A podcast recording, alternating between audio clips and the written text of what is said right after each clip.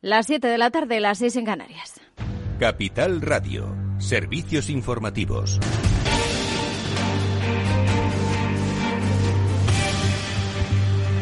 ¿Qué tal? Muy buenas tardes. El Ministerio de Sanidad ha notificado este miércoles algo más de 10.200 nuevos contagios de coronavirus. Se suman 148 fallecidos al recuento oficial. La incidencia acumulada, eso sí, se mantiene estable con 229 casos por cada 100.000 habitantes hoy, lo que supone un punto menos que ayer. Sanidad, mientras, ha rechazado ese plan de vacunación propuesto por la Comunidad de Madrid, con lo que niega la posibilidad de que ciudadanos menores de 60 años puedan pedir ser vacunados de manera voluntaria con la fórmula de AstraZeneca. Y es que, según el Ministerio, la campaña de vacunación no se puede establecer con elecciones individuales. Es una decisión que han criticado desde la comunidad también, eh, muy críticos con esa caída del estado de alarma del próximo 9 de mayo, sobre todo porque consideran que no hay herramientas eh, todavía para poder aplicar restricciones a la movilidad a partir de ese día, para el que faltan apenas eh, dos, tres semanas. Esto decía Enrique Osorio, el consejero de Educación del Ejecutivo Regional. A partir del 9 de mayo, esas medidas que actualmente estamos adaptando, que deseamos relajarlas cada vez más y seguro que va a suceder porque ya se está viendo que está descendiendo el número de contagios, pero que a partir del 9 de mayo, por esa desidia, esa pereza del Gobierno de España, pues eh, tendremos que consultarlas siempre con los tribunales para que los jueces decidan si son proporcionadas y si se ajustan a nuestro Estado de Derecho. Y mientras España ha registrado un nuevo récord de vacunas suministradas en 24 horas, con más de 450.000 dosis. Eh, más asuntos. El Congreso ha urgido este miércoles a la renovación del Consejo General del Poder Judicial y el resto de órganos constitucionales. Censura el bloqueo que, según denuncia la Cámara, está llevando a cabo el Partido Popular. Pero mientras, su líder, Pablo Casado, ha anunciado que va a mantener esos requisitos para el Consejo General del Poder Judicial entre ellos eh, pues que Unidas Podemos no forme parte de la renovación porque, según Casado, Europa le da la razón. Detalles, Luis Miguel. El líder del PP, Pablo Casado, ha confirmado esta mañana en el Congreso que mantendrá sus condiciones para renovar el Consejo General del Poder Judicial. Los populares señalan que Europa les da la razón seis meses después de reunirse Casado con la presidenta de la Comisión Europea, Ursula von der Leyen. Así lo defendía en el Congreso el secretario general del Partido Popular, Teodoro García Egea. El Partido Popular ha parado su plan para controlar la justicia. 2.500 jueces han ido a Bruselas a denunciar su plan totalitario. El Partido Popular defenderá siempre a España, aquí y en Bruselas, porque en Europa el único que deja mal a España es el Gobierno, con sus iniciativas y sus propuestas. Por su parte, la presidenta de Ciudadanos, Inés Arrimadas, propone a Sánchez y a Casado que los tres partidos acuerden una reforma para despolitizar el Consejo General del Poder Judicial, como han reclamado las instituciones europeas. Todo este debate se da después de que la Comisión Europea no aprobase la contrarreforma que pretendía hacer el Gobierno para reducir la mayoría parlamentaria requerida para elegir a parte de los vocales del Consejo General del Poder Judicial. Gracias, eh, Luis. Y el Tribunal Constitucional ha admitido a trámite los recursos del Partido Popular y de Vox contra la reforma educativa conocida como Ley CELA. Ahora lo ha remitido al Congreso, Senado y Gobierno para que puedan presentar las alegaciones y sepan también que el proyecto de la Superliga se desmorona. Varios clubes se descuelgan de la iniciativa. Solo Real Madrid y Fútbol Club Barcelona siguen apostando fuerte por este proyecto. Esto decía hoy al respecto Javier Tebas, el presidente de la Liga. No, si gana la batalla es el fútbol europeo y el fútbol español en general, ¿no? No es una batalla personal contra nadie, sino era una, la creación de una Superliga totalmente peligrosa para la estabilidad del fútbol europeo y por tanto del español y yo creo que la batalla la gana el fútbol. ¿no? Y estamos ya pendientes de, ese primer debate electoral entre los seis candidatos que se presentan a las elecciones madrileñas. Se celebra hoy, esta noche, en eh, Telemadrid a las nueve y media. Comienza aquí en Capital Radio en el balance. Con Federico Quevedo les iremos contando el inicio de ese debate. Además, hoy va a estar en el programa Juan Lobato, el número cuatro de la lista de Ángel Gabilondo, el candidato socialista a esas elecciones. Eso será a partir de las ocho de la tarde. Pueden escucharlo también a través de nuestra web, Capital Radio capitalradio.es. Ahora se quedan con After Work, con Eduardo Castillo, aquí en Capital Radio. Capital Radio. Siente la economía.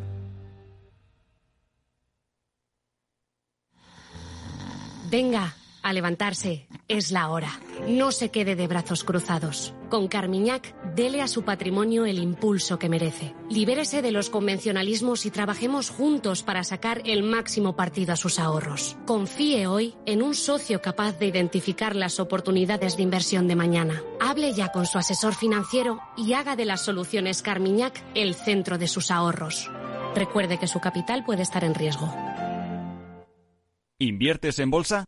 Con XTB puedes comprar acciones y ETFs con cero comisiones. Has oído bien, cero comisiones hasta 100.000 euros al mes. Abre tu cuenta en 15 minutos y 100% online. Infórmate en xtb.es. Riesgo 6 de 6. Este número es indicativo del riesgo del producto, siendo uno indicativo del menor riesgo y 6 del mayor riesgo.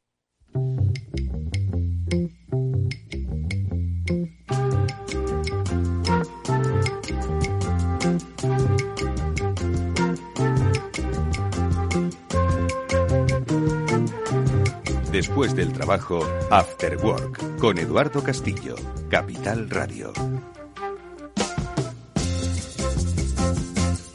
¿Qué tal amigos? Buenas tardes, bienvenidos al After Work que ya comienza en Capital Radio y que hoy va a hablar de vender, de vender mucho, de vender bien y de vender con eficacia. Lo vamos a hacer en múltiples eh, y desde múltiples perspectivas, porque ahora en primer lugar vamos a saludar a nuestros viejos conocidos, José Manuel Vega, que es director de estrategia digital del equipo E, que siempre nos cuenta historias de las que aprendemos mucho o también nos descubre personas de las que también aprendemos mucho. Y hoy nos va a descubrir a un experto en ventas, un experto en ser comercial, Daniel Gómez Visedo, que es un ejecutivo de, eh, empresarial, pero por otro lado, pues le da por escribir, le da por escribir aquello sobre lo que conoce, que es lo de vender. Y recientemente acaba de publicar un libro con libros de cabecera que se titula Ir a la luna es fácil, lo difícil es encontrar, encontrar un buen comercial. ¿Tan difícil es? Bueno, pues se lo vamos a preguntar en esta primera parte del programa. Y luego os recuerdo que tenemos sección de transformación digital, El Transformador.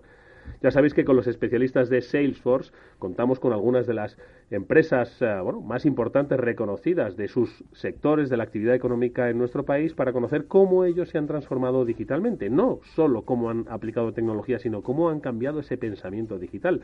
Y hoy el protagonista de nuestro espacio El Transformador va a ser Aristocracy.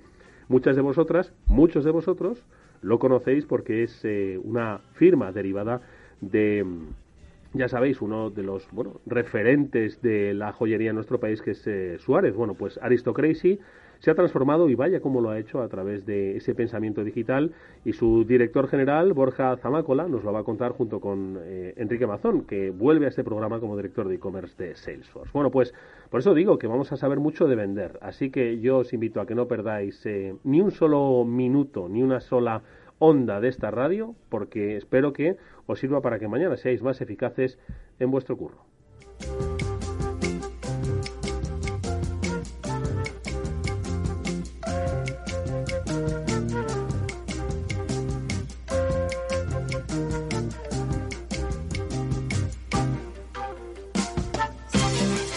Bueno, y José Manuel Vega, que es eh, eh, director de estrategia digital del equipo E, es escritor. Él también escribió un libro sobre, eh, sobre vender. Me suena que lo hiciste, ¿no? José, ¿qué tal? Buenas tardes. ¿Qué tal? Buenas tardes, Eduardo. ¿Qué tal? ¿Cómo vamos? ¿Tú escribiste un libro sobre ventas? Sí, efectivamente. ¿Cómo se llamaba aquel libro? Se llamaba, se llama eh, bueno, es verdad que los libros no desaparecen. Exacto, se llama. Simplemente pierden vigencia cuando escribes otro. Sí, bueno, no necesariamente. Hay temáticas eh, que son más o menos atemporales y, por ejemplo, el tema de las ventas es uno de esos temas atemporales, que da igual que cuando. Hombre, se van, se van eh, un poco perfeccionando las técnicas, pero muchas cosas son completamente atemporales. Yo leí un libro, de hecho, en el año, del año 65 sobre ventas y muchas de las cosas que cuenta pues siguen siendo válidas ahora mismo. ¿no? Bueno, mi libro, y vuelvo a él.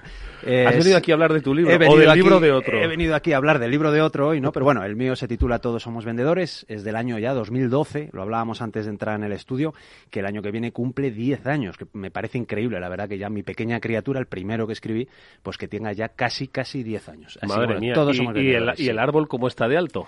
El árbol, pues mira, curiosamente en aquel año, en el año, en el año 12, eh, tuve una hija, eh, planté un limonero, y escribí el libro. O sea que fue un año para mí mm. tremendo, todo el mismo año. Qué buenos limones quedará ese árbol. bueno, pues eh, hoy no vamos a hablar de tu libro, sino del libro de Daniel Gómez Visedo, que hemos dicho es Ir a la Luna es fácil, lo difícil es encontrar un buen comercial. ¿Y cómo te ha llamado la atención este, este bueno, a ver, Daniel y yo compartimos eh, editorial, es compañero mío en libros de cabecera, compartimos editora, eh, Virtud Changulo, a la que, por cierto, le mando un, le mando un abrazo. Porque nos estará escuchando y dice, oye, dos de mis autores en la misma radio. exacto, y además pues, siempre está muy pendiente de todos nosotros, la verdad que nos trata como, como, a todos nuestros libros los trata como si fueran sus hijos, así que le mando un, un abrazo desde aquí.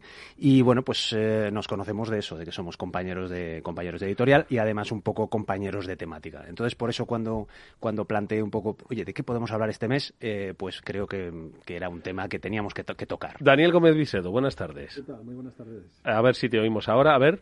¿Qué tal? A ver. Ah, ¿Algo falla? Ahora, ahora, ahora. ¿Sí? perfecto.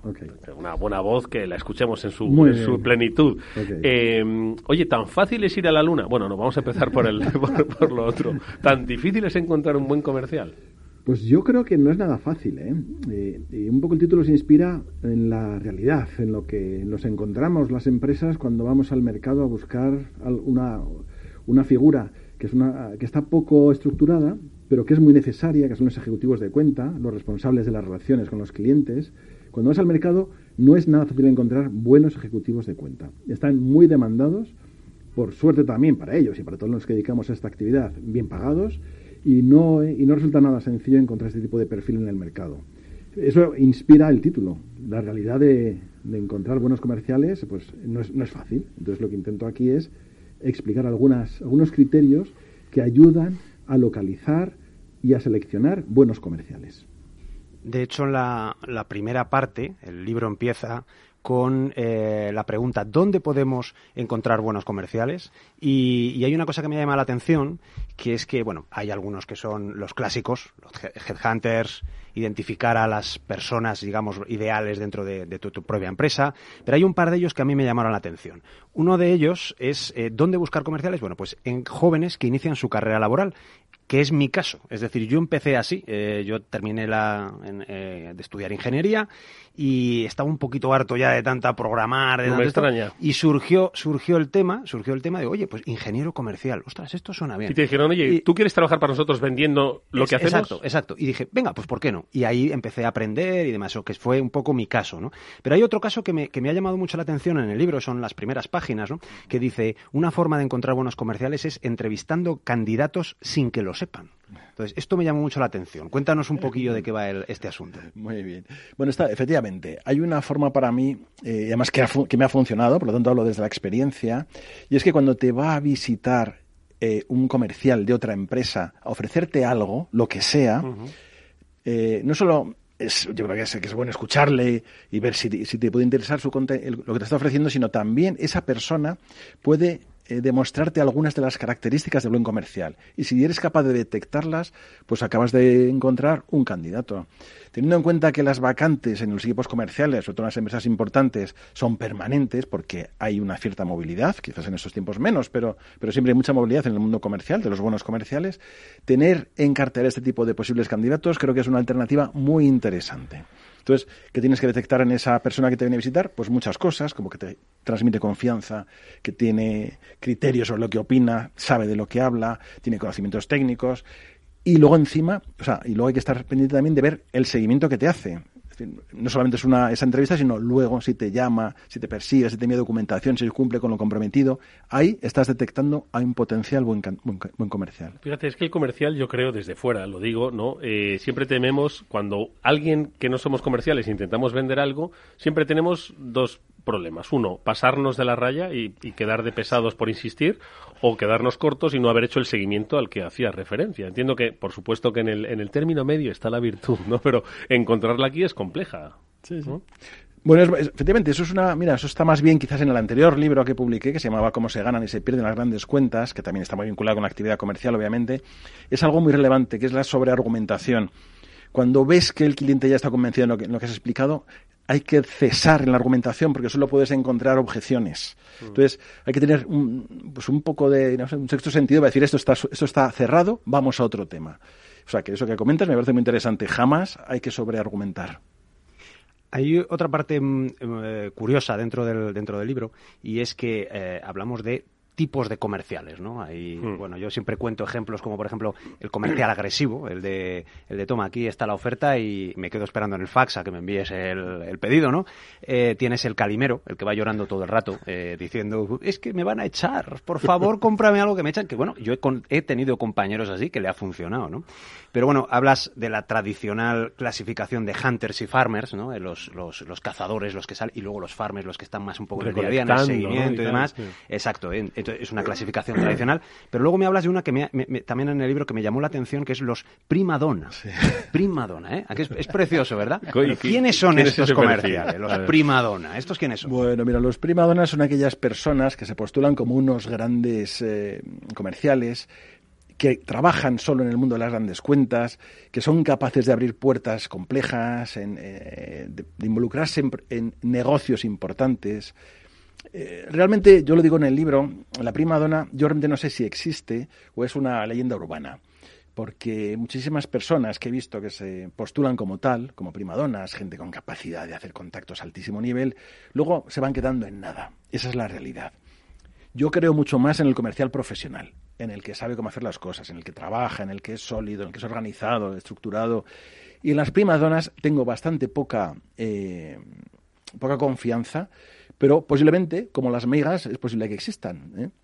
Puede ser una persona con una agenda de contactos, por ejemplo, muy potente, ¿no? Es Sí. decir, alguien con mucha experiencia que ha tenido un puesto directivo, un puesto político, también puede ser, ¿no? También puede ser. Eh, los- el- me Sí, está sí. viniendo a la cabeza el caso de Albert Rivera, ¿no? O sea, cuando Mm. a esta persona nada más terminar con la política le salió un trabajo de alto standing, nada más empezar. pero ahí yo creo que entraríamos en el terreno de, de las relaciones institucionales, del lobby, ¿no? Y que, Claro. bueno, que, que no es que sea ilegal, pero bueno, siempre es controvertido y más en este país, y especialmente cuando lo representan eh, personas que han salido de la política y que todavía está caliente el escaño. Pero bueno, no vamos a entrar ahí. no vamos a entrar terreno, ahí. terreno pantanoso. Pero este. sí que vamos a, si os parece, a preguntarle a, a Da- a Daniel eh, las características de un buen comercial, ¿no? Decías confianza, conocimiento, seguimiento. Es decir, si tuviésemos que hacer un listado, entiendo que hay soft, hard, un poco de todo, ¿no? Bueno, en el libro comento algunas de las car- características que debemos identificar en las personas, en los candidatos. Quizás empezaría por dos. Eh, uno, la confianza. O sea, que te demuestre confianza esa persona, que sea capaz de transmitirte confianza, es básico, porque es el combustible de la actividad comercial. Si no es capaz de transmitir confianza, si no crees en lo que te cuenta, esa persona no va a ser un buen comercial. Y luego, en segundo lugar, hablaría del optimismo. El optimismo es consustancial a la actividad comercial y es prácticamente el único, la única de las características que tiene un respaldo científico, porque en los años 80 del siglo pasado se hizo en Estados Unidos un, un estudio muy interesante por un psicólogo norteamericano, Martin Seligman, que aprovechó eh, un, proceso de captación de nuevos comerciales para una compañía de seguros, para Metropolitan Life, y identificó las características de los candidatos y los ubicó en tres grupos. Unos que habían superado la prueba de actitud y eran moderadamente optimistas, un segundo grupo que también habían superado la prueba de aptitud y que eran ligeramente pesimistas, y un tercer grupo que no habían eh, aprobado la prueba de aptitud, o sea, le habían suspendido, eran muy optimistas. Y ese tercer grupo vendió un 57% por, por ciento más de pólizas que el segundo grupo y un 27% Vaya. más que el primero, al cabo de dos años. O sea, el optimismo es una característica básica a identificar. Y en el libro también aporto cómo saber si una persona es optimista. Mm. Y yo sugiero que la entrevista con Que el le pongas un vaso medio lleno delante, le, le preguntas cómo está. Pues hay una pregunta que es un poco mágica, que es preguntarle, ¿te consideras una persona con suerte? Las personas optimistas se consideran personas afortunadas. Yo creo que estamos aquí tres, tres bueno, iba a decir tres optimistas, ¿no? Sí, yo creo que sí. Nos damos por optimistas. eh, Yo sí, yo soy muy afortunado de estar hoy aquí con vosotros el- el trío, y con ¿no? los oyentes de este programa. Muy bien, muy bien. Bueno, eh, aparte del, del optimismo, me gustó también un, un- un poco la importancia, dentro de una entrevista a un comercial, del tema de la primera impresión. Y que esto es como también como, como las novias, también, un poco a ver qué, qué primera impresión en, en- en una cita, ¿no? Y aquí esto lo, lo hilas y me, me gusta mucho eso con temas de neurociencia, de la impresión que genera en el subconsciente. O sea, ¿por qué es tan importante la primera impresión? Porque luego hablamos eso de que hay que hacer un trabajo, y un, un comercial tiene que hacer un buen trabajo de largo plazo, no de primeras impresiones. Pero que la primera impresión en una selección Yo es- es siempre, importante. siempre recuerdo la frase de un gran amigo, de Julio Marco, que decía que nunca hay una segunda oportunidad para causar una primera buena impresión. Buena? muy buena, sí. ¿Verdad? Sí, sí, sí. Eso es. Mira, la primera impresión es algo inconsciente, que nos pasa a todos cuando vemos a alguien, queramos o no. Es algo que nuestro cerebro está permanentemente gestionando y en el fondo es una ventaja evolutiva que nos ha permitido. Sabéis que, la, que en la evolución eh, los individuos, aquellos más capaces de adaptarse al entorno, sobreviven más que los que no lo hacen. Y, y acertar con la primera impresión ahora es menos relevante, pero seguramente hace decenas de miles de años era relevante porque suponía a lo mejor que esa persona, si la identificabas bien, pues eh, podías tener, yo qué sé, te podía matar, por ejemplo, o robarte lo que tenías, lo que fuese. Entonces, eso lo tenemos eh, muy eh, implicado en nuestro cerebro. Está, es imposible que nos sustraigamos a la primera impresión y lo que tenemos que hacer es ser conscientes de que eso nos va a pasar. E intentar racionalizarlo, dentro que es muy complejo, pero hay que intentar racionalizarlo. Y intentar identificar las características que nos interesan. Incluso hasta, aunque te cause una primera mala impresión, hay que hacer un esfuerzo por recuperar la objetividad, porque es que es irracional la primera impresión, es completamente irracional, y intentar detectar si esa persona que tenemos delante es un buen comercial o no lo es. Hay, hay eh, también una cosa muy, muy curiosa que me, me ha llamado la atención, que es indicios para descartar comerciales, para coger y decir, uff, este no. El, el, primero de todos, que mira que yo lo repito mucho en, en, las conferencias que doy sobre estos temas y más, que es, y que es de cajón, que aplica prácticamente a cualquier cosa, que es la puntualidad, llegar tarde. O sea, efectivamente, eh, es imperdonable que a día de hoy, un, por ejemplo, un comercial que va a visitar a un cliente llegue tarde. O sea, pero sin embargo, me, me canso de repetirlo y todavía me lo voy, me lo voy encontrando por ahí, ¿no? Otros como el candidato es aburrido. Efectivamente, que una persona, una persona anodina y gris no puede, no puede ser un, un buen comercial, ¿no? Eh, no inspira confianza. Me ha encantado también lo de se mete en charcos, ¿no? En charcos. Eh, yo siempre hablo de tres, de tres temas prohibidos, que es política, religión y fútbol. Tú has dicho política, religión o chistes ofensivos, que sí. bueno, también, también podría aplicar. Pero bueno, apúntate el del fútbol, ¿vale? Para, la, de, para la, segunda super, edición. De la Superliga, comerciales que mañana vayáis a salir. Exactamente, a... es un momento muy no bueno. No habléis de la Superliga. Vale, fíjate, un momento ideal ahora mismo para hacer chistes de fútbol, ¿verdad? Sí, sí, Así sí, que, bueno, pues te, te, lo pongo como sugerencia para la segunda edición que añadas el fútbol aquí en este. Lo incorporaré en este... encantado, y eso que yo soy del Atleti y tengo, pues estoy acostumbrado a sufrir, y, y a veces tienes que soportar, pues eso, las, ¿no? Las, las chanzas. Las bromas. De las sí. bromas de, de, los madridistas, por ejemplo, que, pero vamos, igualmente, luego también nosotros hacemos lo mismo, o sea que esto es... pero tienes razón que el fútbol puede generar más de un conflicto. Sí, son temas donde yo creo que tienes eh, poco que ganar y mucho que perder. Sí, Probablemente sí, sí, meterte en una discusión sobre religión o sobre política eh, con un cliente o en una entrevista de trabajo, pues que es mejor un poco quedarse un, en un discreto segundo plano, ¿no? Y mojarte con otros temas que a lo mejor sí que son. Porque estos son eh, son temas en los que la gente no tiene término medio, ¿no? Es, el, el, fútbol es un ejemplo de ello, ¿no? Estamos a tope, a tope, a muerte con algo cuando es una cosa completamente irracional, ¿no? Sí, no, te, y, te bloquean. Efectivamente, sí, eh, si hablas de política y la persona que está enfrente tuyo es de otra ideología, estás bloqueado. Igual que si haces una ofensa o yo qué sé, ese, ese tipo de cosas son inadmisibles en el mundo comercial. Sí, sí, no aportan, no aportan, no aportan nada. Oye, eh, pregunta complicada. Eh, ¿Un comercial o una comercial de 30 años o de 55 años? Bueno, está bien esa pregunta. Mira, yo creo eh, que las dos tienen su momento, ¿no? Yo creo que las personas, y lo, quizás lo he visto un poco en la, en la trayectoria profesional de muchos compañeros, cuando es joven tienes una energía desbordante por hacer actividad comercial. Tienes quizás, eres más activo en la actividad comercial, no cabe duda, pero te equivocas más, no cabe duda también, porque la experiencia te aporta. Y a los 55 ya sabes las carreras que debes correr y las que no, y dónde tienes que esforzarte y dónde no debes esforzarte. Mm. Quizás a los 30 disparas a todo, porque es obvio también, va, va un poco en la, en la edad, ¿no? Y bueno, yo creo que las dos tienen su perfil, hay que saber gestionarlo bien, tienen características interesantísimas ambos, pero vamos, yo la gente mayor que mantiene la ilusión por la profesión, a mí me encanta. Pues gente, sabes, que va a acertar y que va a gestionar bien las relaciones con los clientes, que eso es crítico. Oye, permíteme que, que al hilo de esto eh, te haga otra reflexión que apuntaba eh, José Manuel, pero se la voy a quitar. Eh, él que se ha leído tu libro, yo me lo he leído en diagonal, él se lo ha leído página por página, ¿vale? Él ha señalado una cosa, que decía, oye, antes has dicho, ¿dónde buscar un buen comercial? pero no hemos dicho dónde no buscarlo, ¿no? Y apuntabas en reestructuraciones internas, ¿no? Uh -huh. Claro, yo estaba pensando ahora mismo, eh, vivimos un tiempo de reestructuraciones internas en el sector de la banca, que es gente que, por otro lado, a, vendía cosas, oiga, que vendía productos financieros y a sus clientes de la oficina les vendía cosas, ¿no? Entonces, no tendríamos la posibilidad, además que, claro, es una, es una situación terrible, ¿no? De estas reestructuraciones. ¿Por qué no podríamos encontrar un buen comercial en una reestructuración? A ver, yo hablo que en la reestructuración hablo de otros departamentos. Si es un buen comercial, sirve. O sea, ese es un candidato cierto. Lo que ocurre es que a veces cuando hay una reestructuración en un departamento administrativo, financiero, donde de repente sobran personas, como parece que en la actividad comercial no se exige una cualificación especial, o sea, a nadie se le ocurre enviar la informática, obviamente, pero sí se le ocurre enviar la comercial, porque parece un sitio donde puede encajar. Ese tipo de candidatos no suelen ser buenos candidatos. Por supuesto, para todo como hay, excepciones. Esto yo creo que, es, relevante decirlo, ¿no? Que siempre hay excepciones. Pero son personas que vienen a regañadientes, no les queda otro remedio. Eh, y finalmente la actividad comercial exige disponer, por ejemplo, de muchísima fuerza de voluntad, capacidad de resiliencia, condiciones que quizás esa persona que viene no las tenga.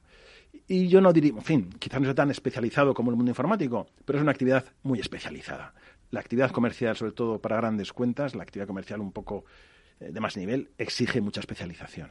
Y el optimismo que contabas antes es muy difícil levantarte el lunes, cuando te han obligado a entrar en el departamento comercial, pues levantarte el lunes con un, con un baño de optimismo como para enfrentarte bueno, pues a todo lo que, lo que implica la, la profesión, sí, efectivamente. La gente tiene pánico la actividad comercial, porque hay una cosa que, que es desalentadora, que es que te digan no es. Y sabéis que en el mundo comercial a lo mejor ganas uno de cada tres, de cada cinco, de cada seis ofertas que presentas. Lo demás son noes.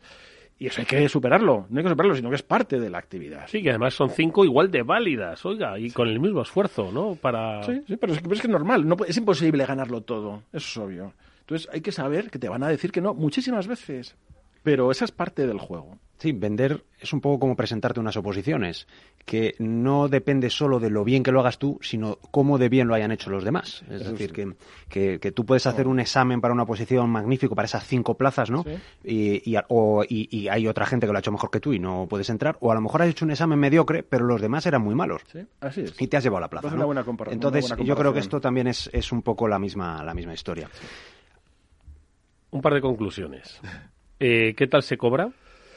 bueno, mira, los buenos comerciales tienen buenos salarios. Esa es la realidad. Eh, cuando buscas en el mercado comerciales es muy difícil eh, conseguirlos porque tienen buenos salarios los, los, que, los que tienen una buena, una buena capacidad.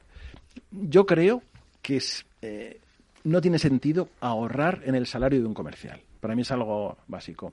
Porque por subirle el sueldo unos cuantas decenas de miles de euros o lo que sea, seguramente lo vas a recuperar inmediatamente, en nada, en un año, en dos. O sea, es una inversión, no es un gasto. Y yo creo que ahorrar en ese terreno es una mala política. Eh, segunda pregunta. Eh, ¿Hacen falta comerciales ahora mismo? Es decir, eh, tenemos una situación muy complicada de empleo. No quiero decir que sea como una salida. Dice, cuando a la gente le echaron, dice, bueno, se hizo autónomo, se hizo emprendedor, ¿no? No quiero decir que ahora dice, oye, pues como no hay trabajo, me voy a hacer comercial. ¿Hay ahora mismo demanda de comerciales? Mira, yo echo de menos, por ejemplo, en el mundo educativo que haya un máster de Key Account Managers, por ejemplo. ¿Ah? Porque es una es una posición muy reclamada en las empresas españolas, bueno, en, en, todo el mundo. Hace falta muchísimos Key Account Managers. Y no hay, y realmente no hay. Y por supuesto que hay vacantes. Yo ahora tengo una, o sea, si tenéis algún perfil bueno, enviármelo, que estoy encantado de. De, hecho, fíjate, al hilo de lo que dices, no solo no hay ninguna especialización en, en, account managers, en comerciales en general, sino que es que probablemente pasas por la universidad. Yo pasé seis años por la universidad y nadie me habló que tenía que vender nada. Es decir, seis años de universidad sin que nadie te... Seis años. Seis años. Seis años estuviste. Eh, seis años estuve en la universidad y nadie me dijo, oye, que esto habrá que venderlo. Nadie. O sea que realmente sales de la universidad completamente virgen en este tipo de temas. Oye, ¿cómo puede uno, última pregunta, muy rápida, empezar a, crearse una carrera de comercial? Eh, siendo un comercial, por ejemplo, vendiendo coches, eh, siendo un comercial eh, vendiendo pisos, estando en una empresa vendiendo un producto informático, ¿dónde crees que es una buena, un buen inicio de carrera? A ver, bueno, yo creo que la parte, o sea, para ser comercial, lo primero que tienes que hacer es ser un poco valiente y tomar la decisión. Porque estoy seguro que nadie tiene vocación de comercial cuando estudia la carrera. Lo comentábamos ahora mismo José Manuel. Eh, cuando acabas la carrera, pues tú quieres hacer tu especialidad, a lo que te has dedicado. Si has estudiado Derecho, quieres ser abogado. Si eres ingeniero, quieres eh, construir puentes o lo que sea. Nadie quiere decir, yo quiero ser comercial. Entonces, alguien tiene que tener la capacidad de explicarte que ahí hay una oportunidad muy importante y animarte. Y tú tener el valor de afrontarlo y asumirlo. Es una carrera apasionante, muy divertida y donde vas a tener seguramente muy, buena, muy buenas condiciones. Ir a la luna es fácil, lo difícil es encontrar un buen comercial. Es el libro de Daniel Gómez Visedo, editado por Libros de Cabecera y que hoy ha sido protagonista de esta primera parte de nuestro Afterwork. Daniel, gracias por haber estado con nosotros. Mucha suerte para el futuro, que encuentres buenos comerciales y nada, ya nos contarás. Gracias a vosotros. José Manuel Vega, amigo, gracias. A ti, nos vemos. Seis años en la universidad. Seis Madre años, mía. eso ya te lo cuento otro día. Qué valor.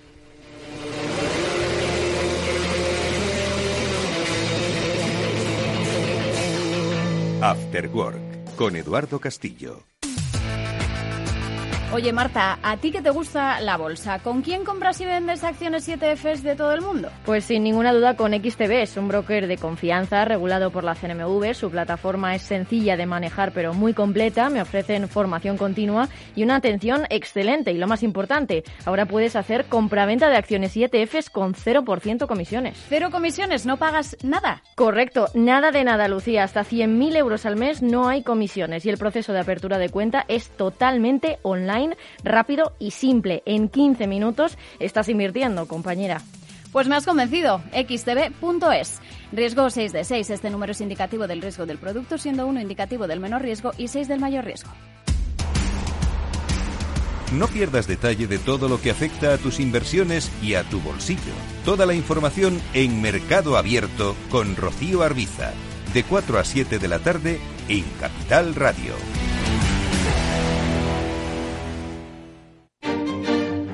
Los viernes en Capital Radio, la salud protagonista. Valor Salud. Industria, pacientes, profesionales y directivos del sector. Investigación y todas las áreas del mundo de la salud y sanidad con sus personas y empresas. Evolución de la pandemia. Novedades de nuestra medicina y sus profesionales. Con los expertos y destacadas empresas. Valor Salud. Cada viernes a las 10 de la mañana, la salud protagonista con contenidos claves y un estilo propio. Valor Salud. Con Francisco García Cabello.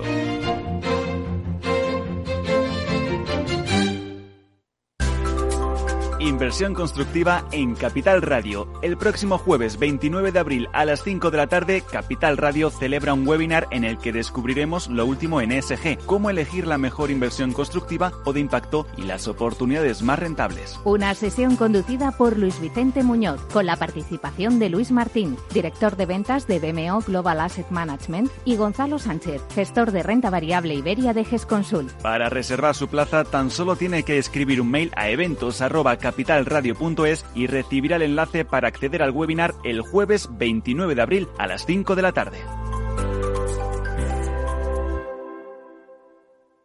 Eduardo Castillo en Capital Radio. After Work. A continuación, El Transformador, de la mano de Salesforce.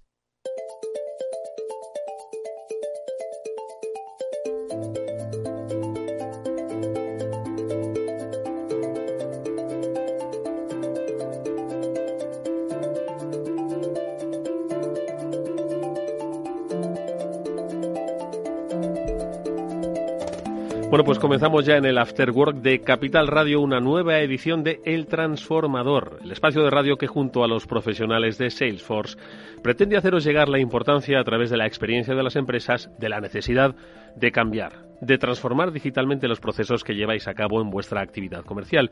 Y hoy nos vamos a detener nuevamente en el retail, pero de un sector que es apasionante, que es el de la joyería, para conocer con la ayuda de Aristocracy, del grupo Suárez, cómo el pensamiento digital les ha transformado completamente como compañía y les ha permitido ser más eficaces, más cercanos, más eficientes, más ágiles, más todo. En definitiva, les permite poner a favor los vientos de cambio permanente que vivimos como sociedad. Bueno, pues enseguida vamos a saludar a nuestro invitado, que es Borja Zamácola, es el CEO de Aristocracy.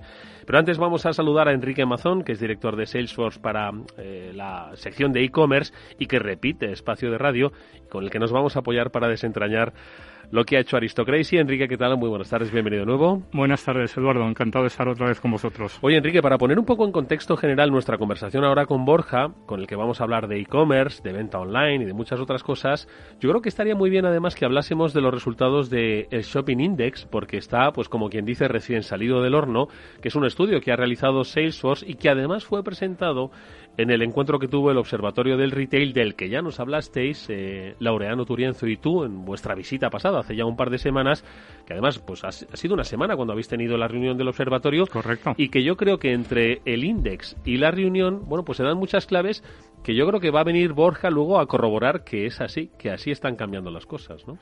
Muy bien, pues el Shopping Index es eh, un, informe que publicamos todos los trimestres en Salesforce que recoge el comportamiento de más de mil millones de compradores en, nuestra solución de e-commerce a nivel mundial. Y los datos de Q1, la verdad es que son espectaculares. Hemos tenido un crecimiento en e-commerce de un 58% a nivel mundial en España el crecimiento es de un 65%, por encima de, la media, y tanto los, los, datos de tráfico como de gasto por parte del consumidor también han aumentado doble dígito durante este primer trimestre. Es una tendencia que hemos visto que se ha acelerado con el COVID. Estábamos antes de la, del periodo de COVID en, ratios de crecimiento en torno a 20% y eh, desde que ha llegado el COVID estamos en eh, trimestre a trimestre con crecimientos eh, del 50%. Estamos hablando de consolidación del cliente online, estamos hablando de una mejora en la eficacia del negocio logístico precisamente derivado de estas ventas online, cambio de hábitos en el consumidor, en las tiendas, en el propio site, un cliente mixto que compra en ambos mundos. Bueno, pues en todo esto está Aristocracy. Y Borja Zamácola lo lleva pilotando desde hace un par de años. Pero claro, la, eh, la primera pregunta, bueno, primero el saludo, Borja. Buenas tardes y bienvenido, por supuesto. Muchas gracias por la invitación y encantado de estar aquí. Con un placer que estés aquí compartiendo con nosotros cómo ha cambiado Aristocracy. Pero claro, yo te iba a preguntar, llevas eh, al frente de la compañía dos, años, aproximadamente. Claro, 2019, lo sitúo en 2019 aproximadamente, ¿no? Vale. En 2019 el mundo nada tenía que ver con con el que hoy estamos viviendo, ¿no? ya no solo por la pandemia, sino por la propia evolución de las herramientas, esos cambios de hábito de los clientes a los que hacía referencia Enrique.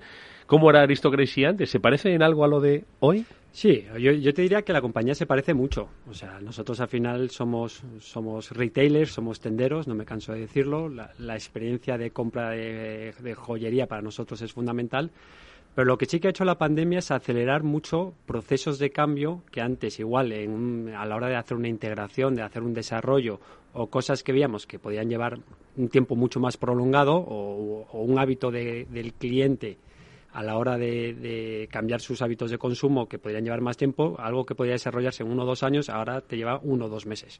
Entonces, el cliente ha cambiado, lógicamente el cliente eh, pues con la pandemia, en el momento que se vio con toda nuestra red de tiendas eh, cerradas, porque de la noche a la mañana tuvimos que cerrar las 100 tiendas que tenemos a nivel global, su única forma de poder tener acceso con Aristocracy y de tener un producto nuestro era a través del e-commerce. Entonces, eh, durante los dos primeros meses donde estuvimos cerrados, pues la verdad es que el incremento que tuvimos de online fue bestial, con incrementos del 300-400% sobre el mismo mes del año anterior.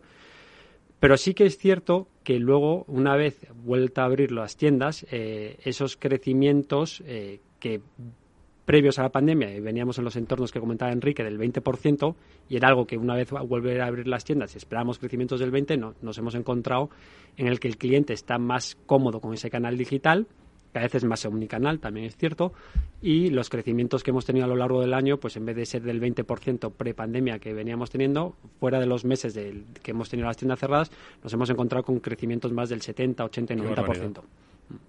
Eh, yo creo que, eh, aunque Borja te está diciendo que Aristocracy es exactamente igual, es un ejemplo clarísimo de lo que hablábamos hace unas semanas, de cómo se ha digitalizado el ladrillo mm. y cómo también ha humanizado el e-commerce teniendo una relación mucho más personalizada con los clientes. Creo que sería buenísimo, Borja, que compartierais esa, esa experiencia con todos los oyentes. efectivamente, nosotros hemos aprovechado estos dos años, han sido muy intensos en la compañía a nivel de digitalizarnos, pero vemos la tecnología eh, más que nada como, como, como un medio y no como un fin. No, metemos tecnología por ser más tecnólogos. Al final, lo que nos tiene que dar la tecnología es una forma de conocer mejor a nuestros clientes, de poder entenderles mejor, de, tener más conocimiento de cómo son, que nos compran, y eso nos ayuda a ser más eficientes en la experiencia de compra, ya sea en el canal que el cliente sea, que desee, ya sea en el canal digital o en el canal físico. Entonces, la tecnología nos ayuda a tener un mayor conocimiento del cliente. Nosotros en estos último año y medio lo que hemos hecho es implementar herramientas para poder conocer mejor al cliente, como puede ser el caso de Service, que hemos hecho una implementación bastante potente porque lo hemos hecho en todas nuestras tiendas, que nos lleva a eh, tener una ficha 360 del cliente y ver si un cliente que igual está comprando algo en el canal físico, cómo, lo, cómo interactúa con el canal digital y viceversa. Porque eh, de alguna forma ese cliente, antes claro, es que había muchos canales, ¿no? Y, y la clave estaba en identificar a un cliente, no a un cliente que tenía mm, como varias personalidades, ¿no? O varios perfiles. Bueno, de hecho se le trataba como si fueran clientes, diferentes, ¿no? Sí, y, y, eso es un clásico en el retail. O sea, al final el, todas las marcas hemos tenido históricamente, pues el bases de datos, llevamos trabajando con bases de datos mucho tiempo, pero el tener la visión única del cliente es lo que es realmente complicado. Entonces yo creo que hay herramientas como Salesforce que te ayudan mucho a tener esa visión única del cliente y nosotros pues a través de estas herramientas una de las cosas que podemos hacer por ejemplo es en las tiendas físicas cuando una clienta viene a nuestras tiendas podemos ver por ejemplo el producto que ha dejado abandonado en su carrito de la compra online. Ah. o podemos ver que tienen su lista de deseos de la página web. O podemos ver que ha comprado en cualquiera de nuestras tiendas en cualquiera de nuestros canales porque tenemos tiendas propias tenemos franquicias y tenemos tiendas departamentales como es el Corte Inglés entonces tienes una visión única de todos los canales. Claro, para luego tomar decisiones y adecuar un poco, bueno, pues esa, ese contacto posterior, ¿no? Con el cliente, ¿no? Y darle un mejor servicio, que al final es de lo que se trata y que tenga una mejor experiencia de compra. ¿eh? Y esa mejor experiencia de compra, obviamente, se traduce en unas mayores ventas. Vosotros habéis aumentado significativamente los ratios de conversión, tanto en online como en tienda física. Sí, hombre, sin duda. O sea, al final eh, la tecnología, como digo, no, no tiene que ser un, un fin en sí, sino es un medio y es un medio para conocer mejor al cliente con un objetivo de que también sea rentable. No podemos meter tecnología si luego no va a dar una rentabilidad al negocio. Ese, bueno, eh, el dato único del cliente, eh, unificarlo, ¿no? Eh, pero en 360 grados, ¿no? Tiene una vida física, tiene una vida virtual, tiene un comportamiento emocional con respecto a la marca y eso ya por fin se conoce, ¿no? Correcto. Para luego, eh, quizás es el punto de partida, entiendo, Borja, porque luego hay que eh, pues fidelizar, hay que darle un servicio postventa, es decir, hay que de alguna forma mantenernos una relación de compra-venta, sino de que perdure, ¿no? En el tiempo. Y eso también se puede lograr, entiendo, a través de la digitalización. Sí, sí, sin ninguna, sin ninguna duda. Nosotros, eh, por ejemplo, en el caso que co- con Service, con Salesforce Service, lo que nos ayuda es a integrar esa visión única del cliente. Todos los clientes hoy en día somos omnicanal. Yo no soy un cliente diferente cuando compro online, cuando compro en una tienda física, soy el mismo cliente. O cuando pongo una reclamación en un departamento de atención al cliente, o cuando llevo un servicio a postventa para que me arreglen una joya. Soy el mismo cliente, lo que tienes que buscar, pero lo que pasa es que mi punto de contacto con la marca se, se, se, se hace en diferentes canales. Claro. Entonces es fundamental tener esa visión única de cliente y a la hora de identificarlo, la experiencia que lleva el cliente es mu- mucho más positiva y es algo que también estamos empezando a evaluar a través de- del NPS, del Net Promoter Score, es el, si, si el cliente también eh, reconoce o, o nos transmite que, que está más satisfecho con la marca. De hecho, fíjate la importancia que tiene que las marcas puedan llegar a tener esta relación personalizada con los consumidores. Eh, hay un estudio publicado por Salesforce que dice que el 50% de los consumidores están dispuestos a cambiar de marca si no les ofrecen esta experiencia personalizada. Y esta experiencia personalizada tiene que ser en todos los canales, como decía Borja. Eh, hay en momentos determinados que tú, Eduardo, contactarás con Aristocracy en la tienda, hay en otros que tu punto de interacción será el online, hay otras veces que será a través de unas redes sociales o a través del call center es fundamental que esa humanización que hablábamos del mundo digital se produzca en tu experiencia en todo momento.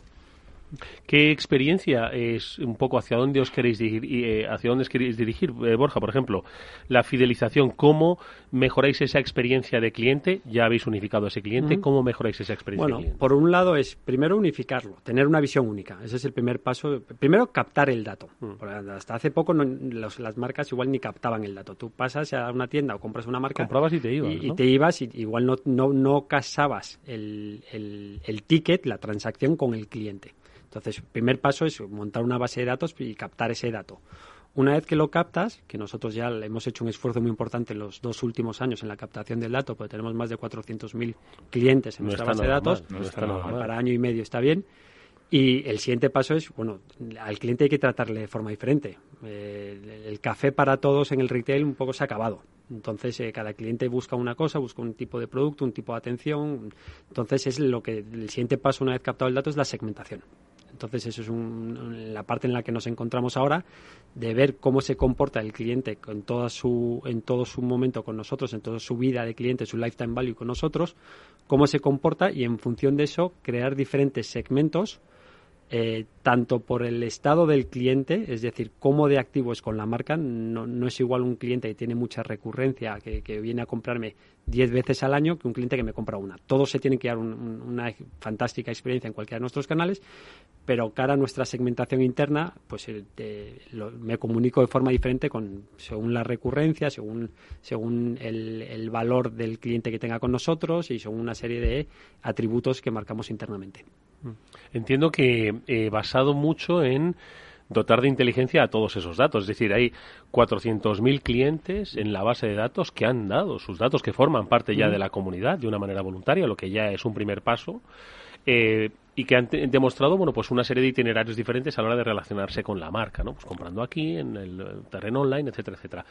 Y a partir de ahí entiendo que hay que dotar de inteligencia eh, a, ese, a cada uno de esos 400.000. Que no, que decir que no Bueno, imagínate lo que sería tratar de atender uno a uno. Uno a uno, es que es lo que estoy diciendo. Antes era un mailing a 400.000, ¿no? Ahora es uno a uno, ¿no? Y personalizar esa experiencia, Exacto. ¿Cómo lo hacéis? Pues por un lado lo que hay que hacer intentar es automatizar procesos. O sea, es fundamental la, parte de automatización. Entonces, eh, lo que te permite las herramientas, como en este caso Commerce Cloud y Marketing Cloud, es eh, que cuando el cliente genera algún tipo de evento con la marca, puede ser una compra, una transacción, una devolución de un pedido. Un carrito abandonado. Un carrito, abandonado, que funciona muy bien. De hecho, el, cuando un cliente deja un carrito abandonado, nosotros automáticamente, eso no es una persona que está detrás vigilando cuántos carritos abandonados tenemos, sino que automáticamente tú puedes hacer generar un disparador que envía un email a ese cliente diciendo, oye, hemos visto que has visto este producto, eh, te lo reenviamos por si estás interesado en comprarlo.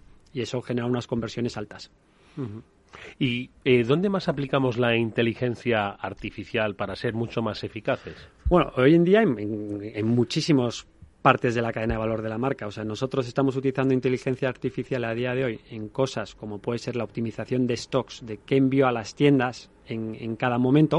O sea, ten en cuenta que en, el retail la clave del éxito, por un lado, está el famoso location, location, location, donde estoy ubicado qué producto mando a la tienda y cómo lo vendo y qué servicio doy. Entonces, eh, la parte de qué producto lo mando a la tienda, cuando históricamente eran eh, product managers haciendo hojas de Excel infinitas de ver qué tengo que mandar a cada una de las tiendas, hoy en día a través de inteligencia artificial y diferentes herramientas te, te, permiten optimizar mucho más ese stock y proponerte, hacerte propuestas de envío en función de cómo he ido vendiendo ese producto y en función de la estimación de venta que vaya a tener para las próximas semanas.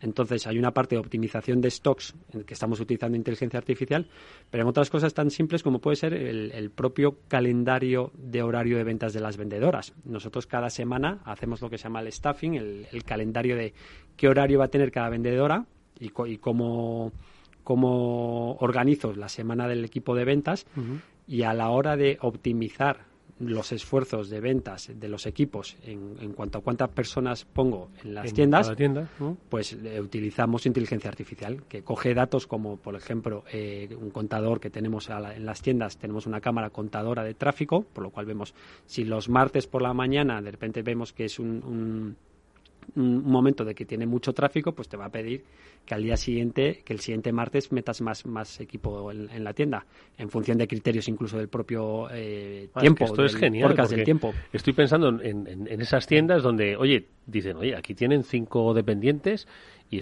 hay como, como decían no dice hay más vaqueros que indios aquí no, y sin embargo luego hay días dicen solo tienen cinco dependientes y esto está a rebosar y no daban abasto no esos desequilibrios no eso es o sea al final porque el, retail lógicamente no no, no, tiene una tendencia fija en el que todo pero sí pero sí que sacas eh, eh, patterns, no me sale. Sí que sacas... Eh, patrones. patrones, exacto, perdona. Sacas patrones que te sirven para, para poder estimar mejor. Entonces la inteligencia artificial en eso te ayuda mucho y luego en cosas como, por ejemplo, la personalización de contenido. En, eh, oye, yo que mando como email, igual no, no, mando, no te mando a ti lo mismo, que, igual quieres comprar algo para tu novia, tu mujer o lo que sea, a lo que puedo mandar a una comparadora habitual, la personalización de contenido en el email, en la propia web, a la hora de cuando propia estás tienda, ¿no, Borja? En la propia tienda. Y a la hora de que estás viendo una ficha de producto, qué productos relacionados te sale. O sea, hay hay muchísimos sitios donde puedes aplicar la inteligencia artificial y eso es algo en el que eh, pues Salesforce, a través de su famoso Einstein, eh, aporta mucho valor. Nosotros tenemos mucho recorrido por ahí, porque esto al final, yo lo, digo mucho y se lo comento con Enrique de forma amistosa, que con Salesforce tenemos un Ferrari, pero ese Ferrari ahora hay que, hay que poder llevarlo a 300, a 300 por hora y no, y no a 50. Claro. Entonces, bueno, le vamos metiendo cada vez más. ¿En cuánto estáis ahora? En, yo diría que en 60, 70. Bueno, pero... hay mucho recorrido. Sí, sí, pero, pero vamos subiendo la velocidad poco Pero con unos resultados de negocio hombre, espectaculares. ¿eh? Sí, sí, con resultados. Por ejemplo, una de las cosas que hemos implementado hace. Nosotros somos un poco lanzados. es verdad, es verdad que son tremendamente innovadores. Somos un poco lanzados y una de las cosas que hemos hecho es. Eh, recientemente Salesforce lanzó un producto nuevo que se llama el OMS, es el Order Management System que lo que te permite es integrar el stock de las tiendas físicas en el canal digital.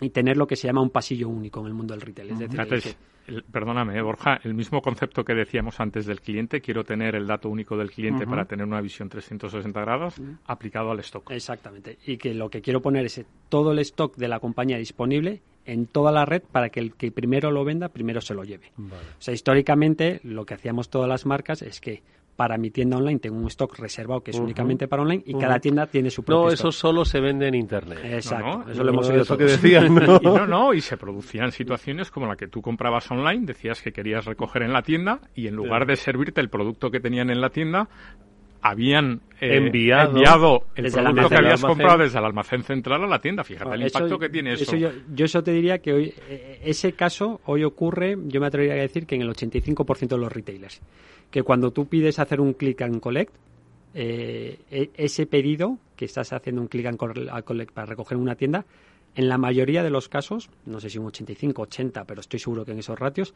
es enviado desde un almacén central. Entonces, lo que te permite una herramienta como el OMS es que ese pedido, por un lado, se, se ha enviado desde la tienda, y ya no solo que el cliente lo pueda recoger de las de la tienda, sino si yo tengo un producto que solo lo tengo en la tienda de Sevilla, pero un cliente me lo está pidiendo en online, se lo puedo mandar a cualquier lugar del mundo porque lo tengo también integrado con todos los couriers, con todo, con todo con todos los transportistas, para que me lo recoja en mi tienda de Sevilla y el cliente lo recoja donde él quiera. De hecho, los hemos llamado innovadores en Salesforce. Sabes que llamamos a todos estos clientes que son muy valientes trailblazers.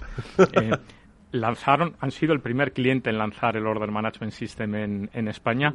Lo lanzaron justo antes del Black Friday, además. Sí, sí, o sea, ¿Eh? fuimos ahí un poco. Ya, ya, en el Black Friday sirvieron un porcentaje importante de los pedidos directamente desde las tiendas. De hecho, el 20% de lo que estamos vendiendo en online se sirve desde las tiendas físicas. Eh, lo hemos hablado en, en, el anterior programa y os lo pregunto, eh, ¿por qué todavía muchos retailers siguen pensando en que son dos mundos separados? Es decir, ¿por qué no se atreven a fusionar los dos mundos y hacer un solo mundo para el es cliente? Que, es que es complejo, no, no, no es fácil. O sea, eh, y, también es un proceso que va por fases. O sea, nosotros...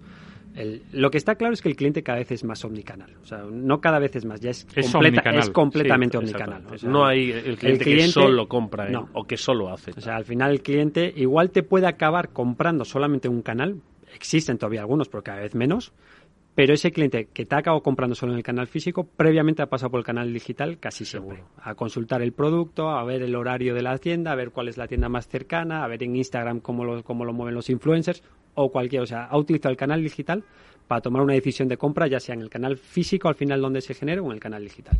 Entonces, el cliente cada vez es, eh, o sea, no es que sea más omnicanal, es que es totalmente omnicanal ya a día de hoy. Entonces, lo que tenemos que es el, nosotros como marca poder dar ese, ese, servicio y tratar al cliente como un cliente único y darle la mejor experiencia de compra y que no, y que no perciba una experiencia de compra totalmente diferenciada entre el canal digital y el canal físico, así que no que perciba la misma experiencia de compra que es la experiencia de compra de marca. Y eso, que, es, que suena muy fácil y que lo decimos muy rápido aquí en un minuto, en una charla, eh, hacerlo a nivel de sistemas, e integración de sistemas y demás, pues eh, tiene su tela. Y fíjate que a nivel tecnológico la tecnología está ahí, con lo cual está resuelto. La semana pasada en la reunión del observatorio, sabes que nos reunimos trimestralmente entre 10 y 12 CEOs de distintos verticales del retail para tener el mayor número de categorías representadas posibles y ellos mismos decían que uno de los mayores retos que tienen es el cultural Las organizaciones al principio tenían solo tiendas, tenían ladrillo. Poco a poco empezaron a crear los canales de e-commerce con unas estructuras y con unos equipos completamente independientes de los de las tiendas, con una cuenta de resultados también completamente separada de las tiendas y ahora se han encontrado que el consumidor es único, está en los dos y que tienen que interactuar con, con, con, con, el consumidor a través de cualquiera de ellos. Y el gran reto que tienen es casualmente acometer esa transformación. Sí, es un tema muy... vosotros vais muy acelerados. Sí, vamos acelerados. Yo creo que es un tema muy cultural que hay que impulsar muy en, toda la compañía. Y eso por eso es importante que el comité de dirección, la dirección general, todos lo, lo veamos muy claro, creamos en ello, porque luego fluye mejor hacia el resto de la organización y no solo eso, sino que, incentivemos a la compañía que acomatamos esa eh, transformación digital. Por ejemplo, un tema clave es cuando incorporamos el OMS, que era las, las tiendas estaban preocupadas, o cuando lanzamos la propia página web, el e-commerce, diciendo, oye, ahora que el cliente antes solo me podía comprar en mi tienda física y tenía que ir a mi tienda, ahora va a poder comprar en el canal online, y encima si ponemos el, el stock de toda la tienda a disposición del cliente digital, eh, me va a quitar ventas. claro, entonces todos los empleados decían, ay madre. Claro, lo pueden ver como, lo ven como una amenaza. Claro. Lo ven, y eso es muy, muy mítico, muy típico en el sector retail, que, que el equipo de fuerza de ventas, el equipo comercial, vea al e-commerce como una amenaza y lo que hay que es darle la vuelta a la tortilla y que lo vean como una oportunidad porque es lo que realmente es. O sea, el e-commerce al final te aporta más. ¿Cómo lo hacemos? Pues nosotros, por ejemplo, en este caso, con el tema de, de las ventas online, toda venta que salga de una tienda física que se ha generado desde por, a través de la web por un cliente online, a las vendedoras le repercute como si fuese una venta en la tienda física y le computa cara sus variables y sus bonus. Entonces, claro, es algo que le están dando clientes añadidos, porque no es un cliente que esté en la tienda física, sino que la venta se ha generado a través del entorno online, lo único que el envío del producto se genera a través de la tienda pero eso le está repercutiendo en su, en su variable de ventas y eso apoya mucho a que lo vean y apoyen este tipo de iniciativas. Pero, fíjate, Eduardo, la complementariedad que tiene el mundo digital con el, con el mundo físico. Eh, eh, cuando hacemos un click a collect, compramos en online y recogemos en tienda o compramos en online y devolvemos en tienda, esa visita a la tienda en un porcentaje que varía dependiendo del vertical del retail en el que estamos, genera una venta adicional de productos en la tienda. Con lo cual, ese tráfico que estamos generando a la tienda desde el canal digital es tremendamente positivo también para las ventas, para las ventas físicas. Hay que hacer, eh, como dice nuestro invitado hoy, Borja Zamácola, director general de Aristocracy, un esfuerzo tecnológico de integración cultural. Pero yo creo que el primer paso ya lo disteis, que fue romper aquello de que, seguro que dice, comprar joyas por internet, si a la gente lo que le gusta es probárselo. No, no, se puede hacer. Se puede, se... puede, sin ninguna duda. Sí, sí, y además, eh, fíjate, sí que es cierto que no compras igual con la misma alegría una joya con internet que lo que puedes comprarte yo, comida de un supermercado o cualquier pero sí que sí que se compra cada vez más. Nosotros los ratios de conversión, especialmente en el último año, se han incrementado. Hemos más que doblado la conversión y eh, el cliente cada vez tiene menos miedo a comprar en este canal. Entonces, tenemos una ventaja frente a lo que es moda, que es que no contamos con tallas, entonces no, tienes el miedo de decir, oye, ¿cómo me va a quedar si porque no hay tallas, menos en los anillos? Y, y, eso es una eso es una de las ventajas que tienes frente al textil, pero sí que es cierto que es un producto pues que tampoco manejamos los ratios de conversión que puede manejar el sector moda que están más acostumbrados a comprar en, en, este, en estos entornos. Bueno, pues se han atrevido y vaya si se atreven y solo van a 60 por hora, madre mía, cuando vayan a 300. Cuando llegaremos, llegaremos. Cuando llegáis a 150, volved a este transformador, ¿vale? Cuenta con ello. Pues le, agradecemos mucho a Borja Zamácola, director general de Aristocracy, que haya estado con nosotros en este transformador. Ha sido interesantísima la experiencia compartida. Mucha suerte para el futuro. Muchas gracias a vosotros y encantado de estar aquí. Y por supuesto a Enrique Mazón, director de e-commerce de Salesforce. Enrique, un placer haberte visto de nuevo por aquí. Muchas gracias, Eduardo. Amigos, nos vamos de este transformador que con la ayuda de Salesforce os ha traído la experiencia de las empresas que cambian y nos vamos, por supuesto, del Afterwork que volverá mañana, como siempre, a las 19 horas aquí en la sintonía de Capital Radio. Néstor Betancor gestionó técnicamente el os habló encantado de hacerlo Eduardo Castillo. Hasta mañana.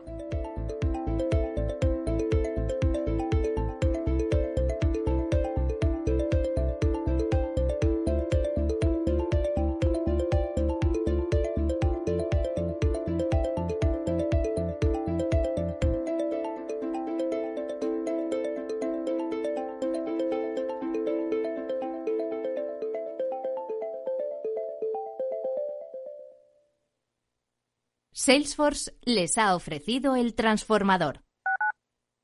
Tu radio en Madrid 105.7, Capital Radio. Memorízalo en tu coche. Metro de Madrid te lleva de forma segura al trabajo, al gimnasio, al retiro. Un medio de transporte accesible y rápido que te acerca a los lugares y a las personas que más quieres. Ahora y siempre, utiliza el transporte público. Ahora y siempre, muévete en Metro. Metro de Madrid, Comunidad de Madrid. Esto te estás perdiendo si no escuchas a Luis Vicente Muñoz en Capital, La Bolsa y la Vida. Clemente Fernández, expresidente de Amper y encabeza a los minoristas de Abengoa. Al no haber posibilidad de crédito ciclo, pues yo creo que habrá que acudir ya a la SEPI, ¿no? Un rescate de, de SEPI. No te confundas. Capital, La Bolsa y la Vida con Luis Vicente Muñoz, el original. Capital Radio. Siente la economía.